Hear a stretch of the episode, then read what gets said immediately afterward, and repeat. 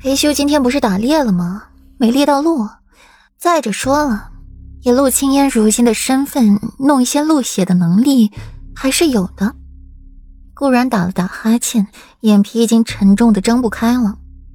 温言、温婉二人也极有眼力见的退下去，并把营帐内的东西收拾干净，不留半点痕迹。更何况陆青烟很不安分，招惹了自己。不死也得让对方脱一层皮。陆青烟并不冤枉。等到第二天，顾然才醒，醒来时发现自己正蜷缩在裴玉的怀里，脸紧紧的贴着裴玉的胸膛。随着裴玉的浅浅的呼吸，胸膛一起一伏的。你什么时候回来的？顾然脑袋清醒了几分。昨晚。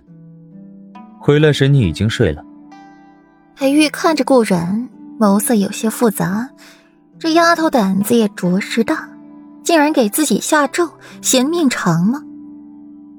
幸好他看过那些木偶，就是唬人玩的，看起来吓人罢了，实际上一点用都没有。那么晚了，昨夜，昨夜自己丑时才睡的。而裴玉回来的时候已经过丑时了，前半夜去哪儿了？松开！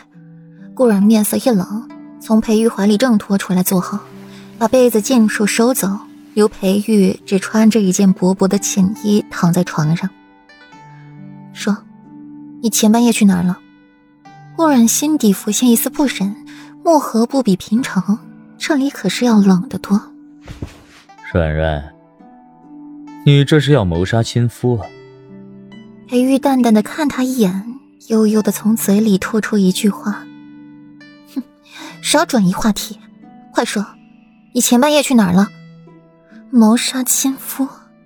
可以的话，现在就把你给谋杀了。”软软赏为夫一个背角可好？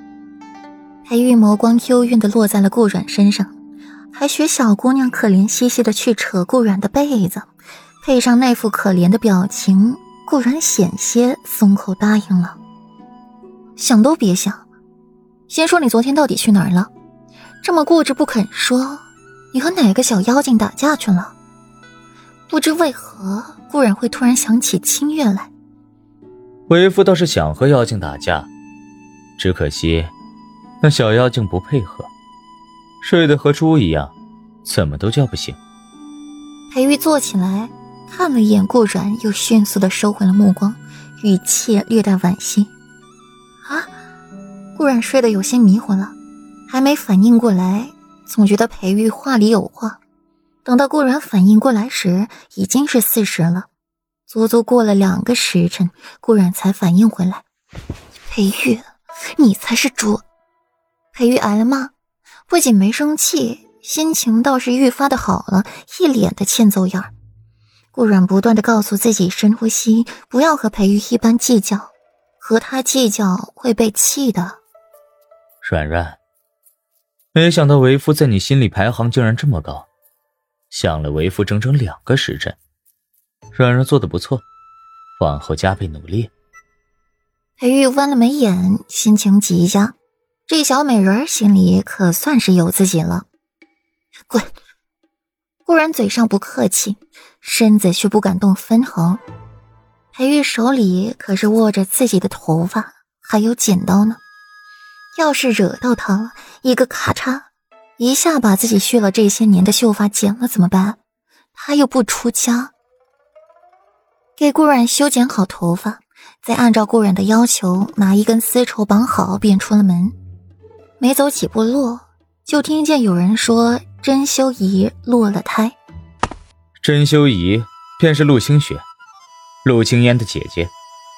看到顾软疑惑的眼神，裴玉开口解释道：“那去瞧瞧吧。”挽着裴玉的胳膊，刚到营帐门口，就听见里面传来撕心裂肺的叫喊声，空气里也弥漫着淡淡的血腥味儿。裴玉面色淡薄，没有丝毫情绪，毕竟没的又不是自己的孩子。陛下，听到声音，皇帝回过神来，脸上勉强露出一丝笑容，随即又阴沉起来。